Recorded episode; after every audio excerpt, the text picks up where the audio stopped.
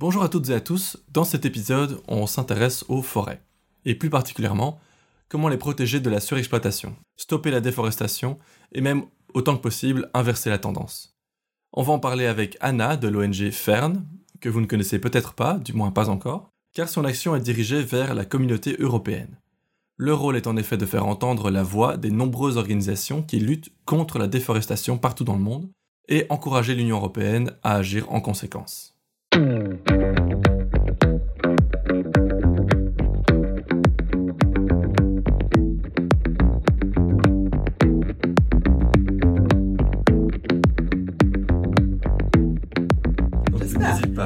que je vais dire des choses auxquelles tu n'as pas pensé. Bah oui.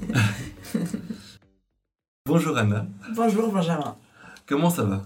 Très bien, merci. Euh, moi aussi ça va très bien. Je suis très content d'être euh, dans vos bureaux euh, qui réunissent plein de plein d'associations et d'ONG sur le thème de l'environnement et de, Mm. de la planète.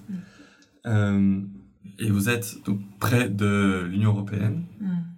Si vous êtes ici, c'est pas un hasard puisque votre activité est liée à l'Union européenne. Euh, mais bon, je, je vais te laisser expliquer qu'est-ce que c'est Fern. En fait, plus précisément, on est dans le quartier Matangé. C'est un quartier qui est précieux pour nous parce que c'est un quartier où il y a beaucoup de gens de République euh, Congo, euh, Démocratique République Congo, euh, Centrique, Afrique centrale. On est aussi à 5-10 minutes de, du Parlement européen. C'est exactement ça un peu notre mission, c'est de s'assurer à ce que les voix du forêt, pas juste en Afrique, mais aussi en Afrique, soient remontées au niveau de l'Union européenne dans les politiques du Parlement, mais aussi dans la Commission. Donc notre mission, c'est vraiment de s'assurer à ce que les politiques européennes marchent pour le mieux pour les forêts et pour le droit des peuples forestiers partout dans le monde, que ce soit en Europe ou dans les forêts tropicales. Fern, ça existe depuis plus de 20 ans.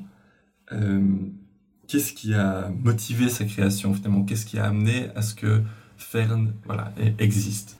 On a été euh, fondé, on va dire, par, euh, par un chargé de mission qui bossait sur l'abattage illégal à l'époque. C'était Saskia Ozinga, qui travaillait euh, aux Pays-Bas.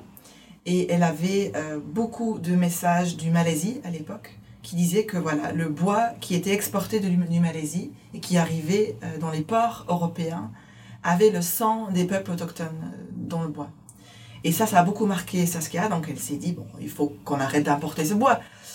Et puis elle s'est retournée autour d'elle, euh, avec, avec les ONG autour d'elle, et puis ils se sont rendus compte en fait qu'en fait c'était pas du tout euh, le, le job du Pays-Bas de pouvoir arrêter l'import, décider d'arrêter l'import de ce bois.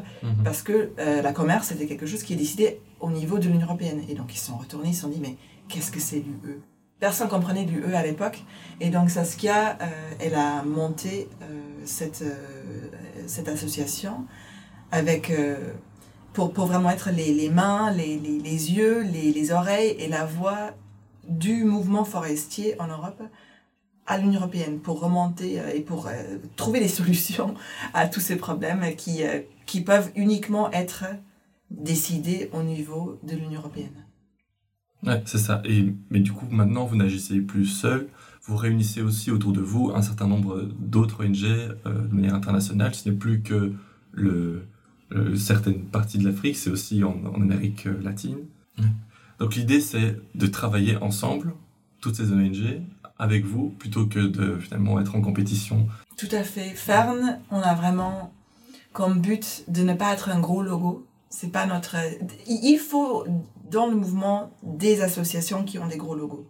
WWF, Greenpeace, les Amis de la Terre, parce qu'ils peuvent communiquer facilement avec le grand public. Mais il faut aussi des associations comme Fern qui qui n'ont pas comme œuvre de- d'être des gros des grosses associations, mais qui ont vraiment pour œuvre de s'assurer est-ce que les ONG peuvent parler ensemble et qui travaillent ensemble. Et ça, ça a toujours été euh, le point fort de Fern, c'est que euh, notre argent ne vient pas du public, il vient euh, de différentes bailleurs. Et donc, on peut faire le travail derrière, behind the scenes. Et, et voilà, c'est comme ça qu'on travaille.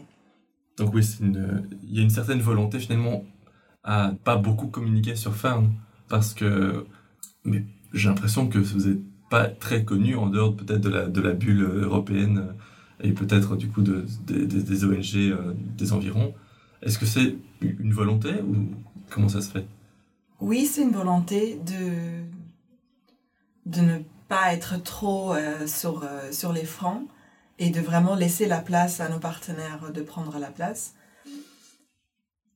C'est de plus en plus difficile d'être une association à nos jours euh, qui n'a pas une force de frappe en communication parce que des bailleurs, de plus en plus, veulent savoir euh, quel est votre impact sur, euh, mhm. sur les citoyens, quel est votre impact sur les médias. Et, et, donc, on a monté notre équipe de communication qui est maintenant plus importante qu'avant. Euh, et on fait plus de communication, on va dire sexy, euh, mhm. mais ça reste un des outils qu'on n'utilisait pas, la seule outil qu'on utilisait souvent. Il y en a beaucoup d'associations pour qui c'est vraiment l'outil principal. Ouais, ok.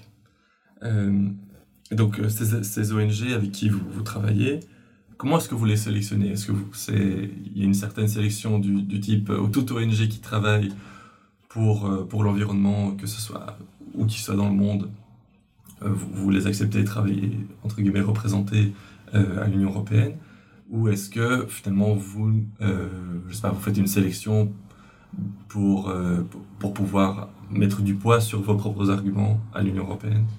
Le façon dont Fern travaille avec des partenaires, c'est vraiment un partenariat. Donc oui, bien évidemment, on fait une sélection des géographies où on travaille, euh, on, va regarder quelles sont les politiques qui sont importantes dans, cette région-là. On va regarder s'il y a d'autres acteurs qui sont présents là, s'il y a d'autres ONG qui sont déjà présents. On va pas y aller parce qu'on voit pas de, valeur ajoutée. On va plutôt vouloir soutenir leur travail.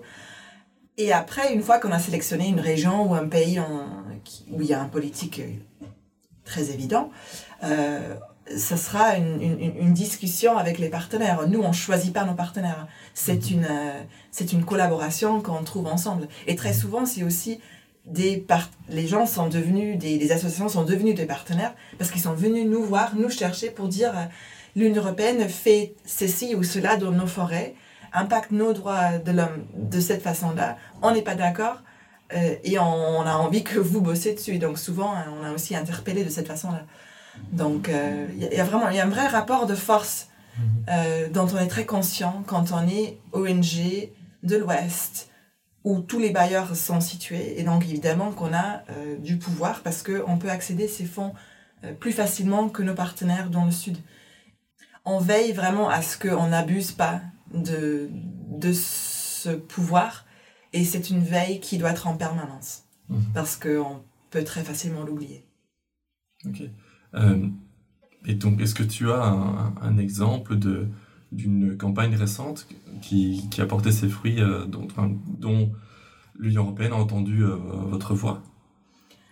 Au cours des années que FERN a existé, donc ça fait quand même 25 ans, il y a eu plusieurs succès. Mhm. Je ne vais pas dire qu'on fait que des succès, parce que souvent on parle pas des non-succès, mais bon, il y en a quand même eu plusieurs succès. Par exemple, l'Union européenne a décidé l'année dernière de s'assurer à ce que le bois qui est brûlé dans les grosses centrales électriques, dans des très grosses centrales électriques, ne soit pas considéré comme renouvelable. C'est-à-dire, quand ce bois est brûlé dans ces centrales-là, il ne peut pas avoir accès à du soutien financier mhm. et il ne peut pas compter au, à l'objectif renouvelable du pays. Et ça, c'est très important parce que ça veut dire que dans le futur, il y aura moins d'incitation de brûler du bois de façon totalement aberrante, c'est-à-dire dans les grosses centrales euh, électriques qu'avant. On a réussi à faire ça parce qu'on a pu démontrer que les forêts qui sont utilisées pour ces grosses centrales viennent des forêts très protégées aux États-Unis. Et donc on a ouvert un espace pour que ces acteurs-là puissent venir s'exprimer on a créé un débat autour de ça.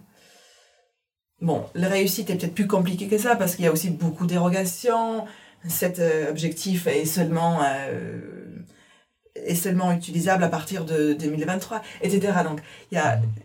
Mais voilà, c'est un exemple où on a pu faire le lien direct entre les forêts dans un endroit et une politique européenne. On a travaillé avec les ONG qui habitent dans ces forêts, qui travaillent dans ces forêts, et on a impacté sur une politique européenne. Oui. Euh, je suppose que ça va être assez euh, frustrant et démoralisant quand après on voit euh, le président Trump qui fait vraiment une marche arrière sur tout ce qui est environnemental. Et, puis aussi, comme tu dis, sûrement plein d'échecs dans, dans, dans, vos, dans vos campagnes. comment, ça se, comment vous le ressentez ici chez Fern? Avec Trump en particulier Par exemple, c'est un exemple, je pense que j'aurais pu dire aussi le, brésilien. C'est le même problème. Eh ben, je pense que on est donc on est 18 activistes euh, qui travaillent à Ferme. La première réponse, c'est toujours d'être euh, en tant que citoyen, d'être dégoûté par le, la marche du monde. Et la deuxième réaction, c'est heureusement qu'on bosse dans un mouvement où on voit quelles sont les solutions Et qu'on a autour de nous les gens qui ont toutes les solutions et qu'il faut ouvrir l'espace à eux.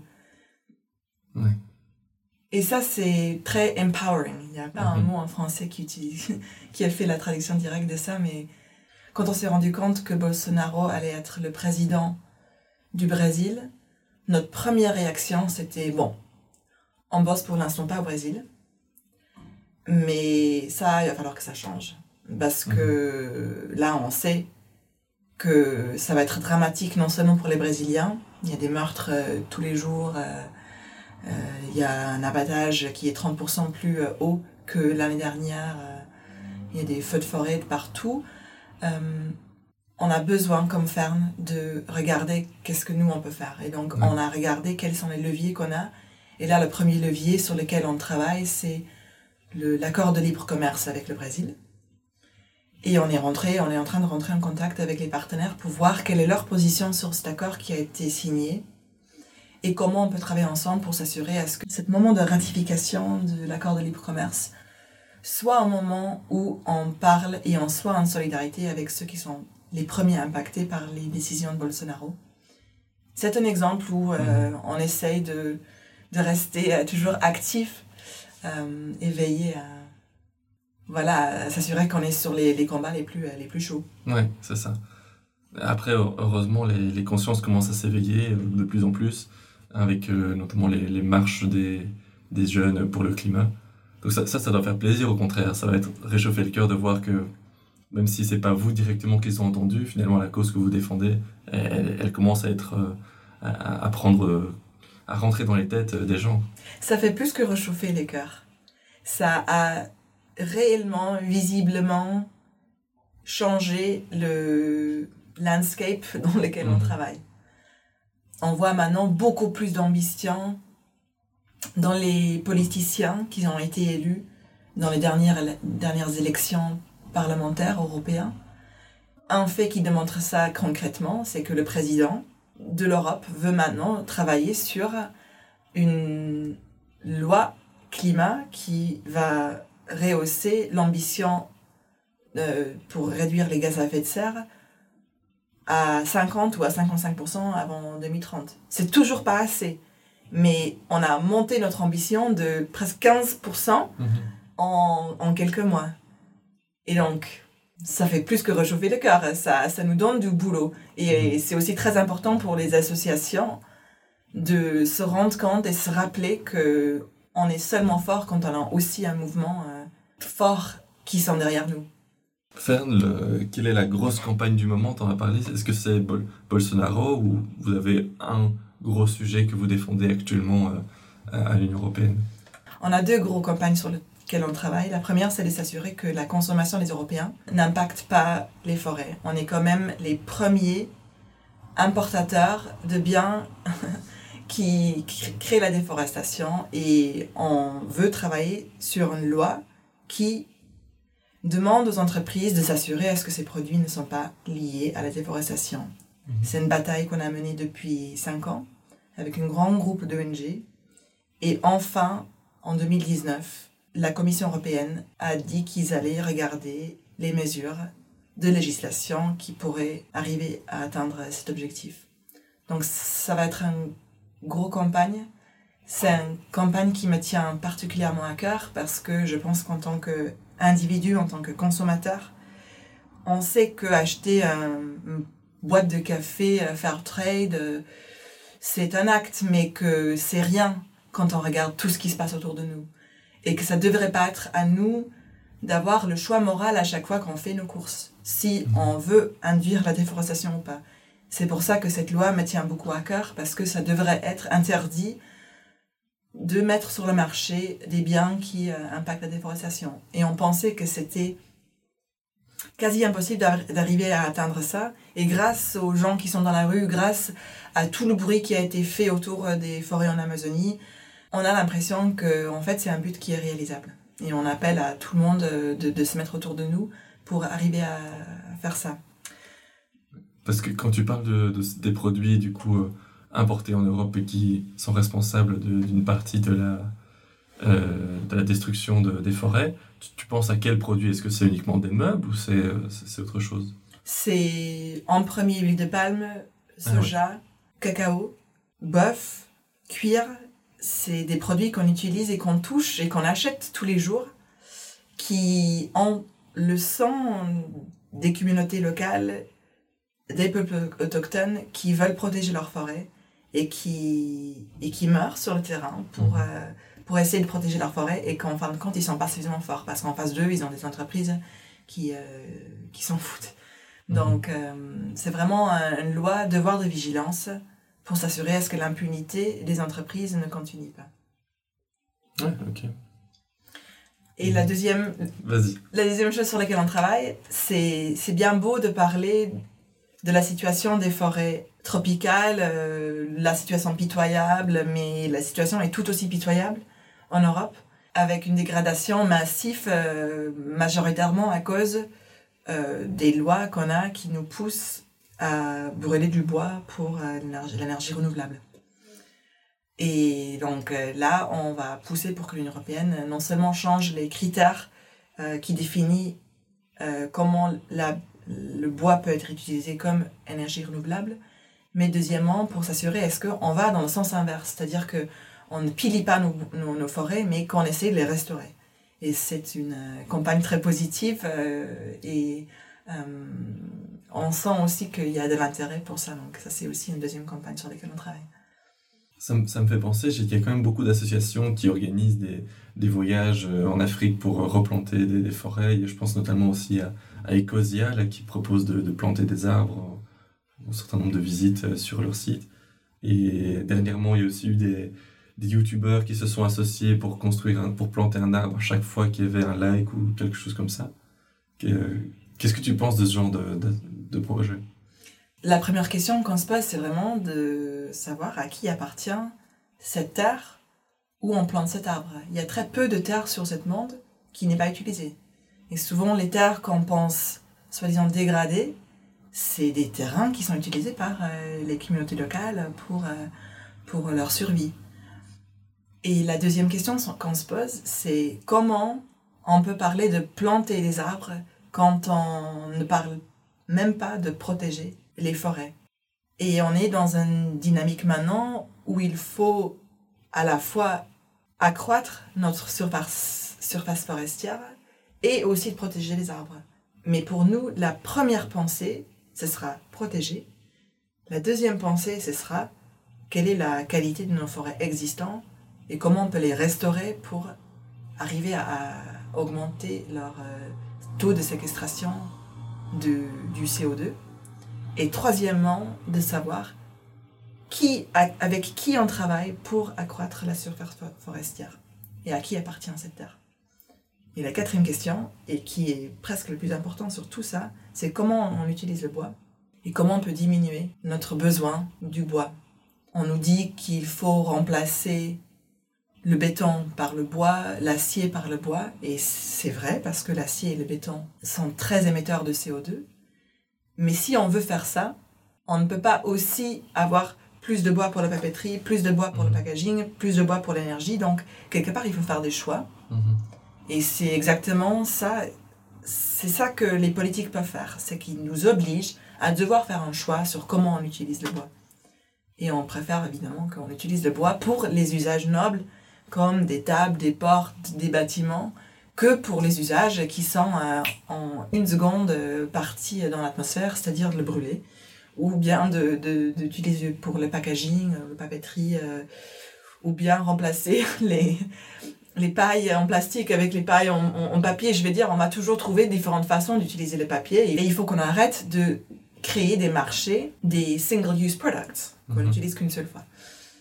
Oui, ouais, c'est clair. Là, on revient sur euh, l'idée du, du zéro déchet, qu'il faut que c'est le réutilisable qui, qui a plus de sens que le recyclable. Exactement, et je pense que c'est un débat et je pense que c'est important que qu'on se rende compte que, que ces choses-là sont pas juste importantes pour les déchets, pour les questions de déchets, mais aussi pour les questions de comment on utilise les ressources naturelles. Mhm. Et finalement, la prochaine fois euh, que tu vas dans un bar à cocktail et que tu as un, un, cocktail avec un, avec un paille en, en papier, faut se poser la question de quelle est le forêt, d'où vient euh, cette paille, et, et, et, et voilà, c'est quel est l'impact sur cette forêt?